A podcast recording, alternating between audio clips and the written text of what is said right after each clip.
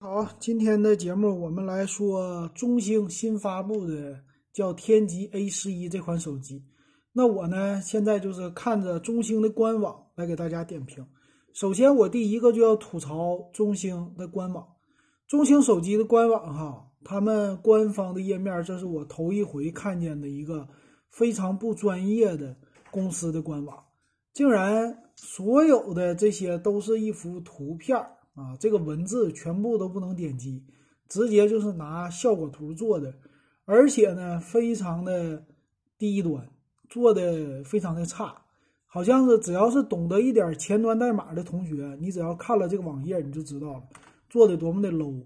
我没想到哈，中兴的官网做的这么的差，所以你从这也能看出来，一个公司连官网都做不好，它的产品肯定产品力不咋地。那咱们来看一看呢，这个中兴天机 A 十一怎么样？啊，官方介绍呢，它用了是一个五 G 的双模啊，因为它用的是骁龙七六五 G 的处理器。这款处理器呢，最近也是发布了很多的机型，那基本上就能知道它是一个中端主打的机型，并没有太高端的一个呃这种品质吧，或者说性能吧，和红米的 K 三零 Pro、K 三零五 G 版是一样的。还有一可能是 Realme 的系列啊，Realme X 二 Pro 吧，好像是，嗯，反正这款 U 呢是足够了。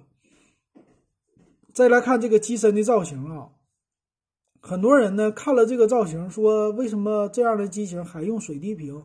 有些人比较吐槽，但我觉得这个外形的设计还算是可以的。它的正面呢采用一个水滴屏的造型，上下比较对称，侧面看起来呢还有一些卷边儿。啊，也就是说有那么一点的曲面屏的意思。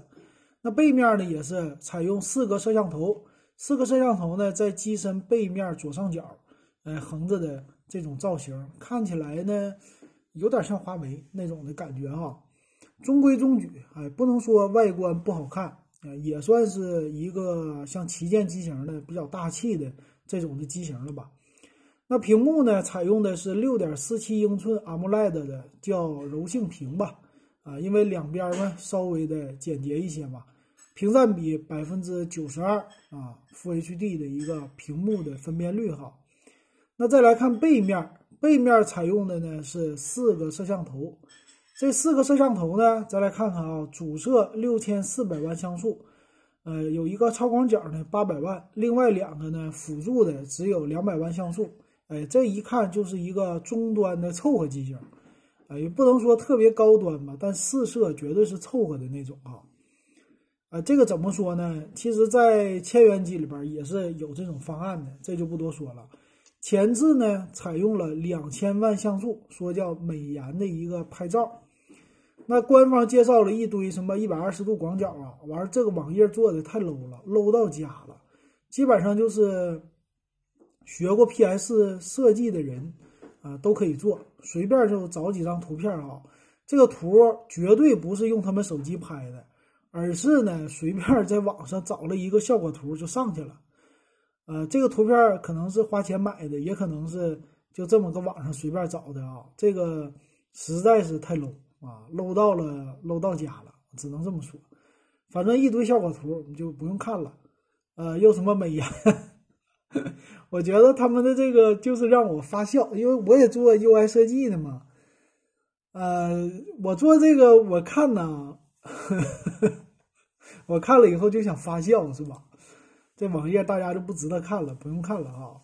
然后支持一大堆什么高清防抖、主摄视觉防抖啊，这些防抖都太假的防抖了。呃，AI 的什么视觉编辑啊，HDR。啊，也都支持，呃，用美颜。美颜的话，这个照片呢，就是网上找的图库，呃，美颜 HDR 看不出来 HD 哪儿了，反正每张图都挺好看，因为是用单反相机拍的嘛，确实就好看了。哎呀，太好玩了啊！还有什么沉浸式的 3D 音频技术，呃，找了一堆，找了一堆图，听歌多么的好啊！搞笑，搞笑。呃，它这次呢，采用的是叫呃什么米米 Favor 啊，米 Favor 十的一个 UI 的系统，说是主打年轻时尚啊，这么一个。还有支持呢什么深色模式、文档校正哈。咱们来看一下，它这个深色模式，我估计也不是官方自己设计的，有可能呢就是找的一些什么第三方的设计公司吧，给做的这些的方案啊，游戏助手啊什么的都有啊。呃，什么 ZBoost 二点零 AI 系统引擎啊，支持双频 WiFi 的这个五 G 和 WiFi 网络的一个实时加速的功能，拥有呢四千毫安的电池，其实也不算大哈。然后叫 QC 四加的充电，到时候咱们看详细参数里边这充电能有多少。呃，背面呢也采用了一个叫双重降温的这么一个功能吧，就是有一个散热的。算是液冷散热吧，这种的啊铜管芯片吧，然后支持什么 AI 智慧语音，这不多说了。咱们来看哈它的详情，详细参数在官网上也是非常的差啊。我这这种的真是的哈，中兴的机型说怪不得卖的不好。呃，官网的详细参数没什么玩意儿，属于的是五 G 的网吧啊，机身呢倒挺薄的，七点九毫米，一百六十八克的。